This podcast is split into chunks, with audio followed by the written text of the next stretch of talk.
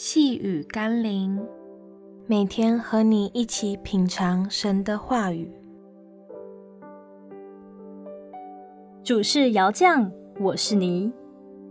今天我们要一起读的经文是《罗马书》第九章二十一节。窑匠难道没有权柄从一团泥里拿一块做成贵重的器皿，又拿一块做成卑贱的器皿吗？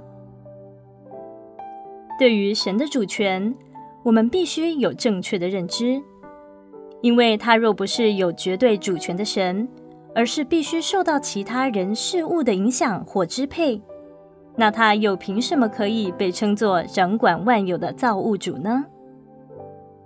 因此，我们不要怀疑神的主权，也不需要质疑他所做的一切。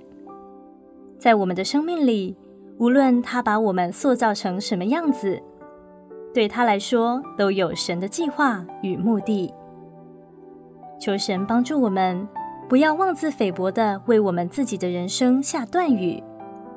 或许在神永恒的计划里，我们每个人都有一个重要的角色要扮演。或许现在我们还不明白，但此刻我们努力的去扮演好现在该当的角色。神将会在生命的终点，显出我们生命的真正价值来，让我们一起来祷告。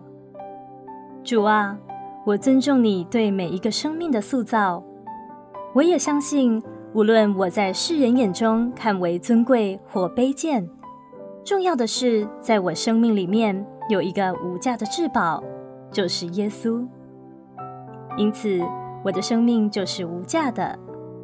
求主让我因你而成为尊贵，奉耶稣基督的圣名祷告，阿门。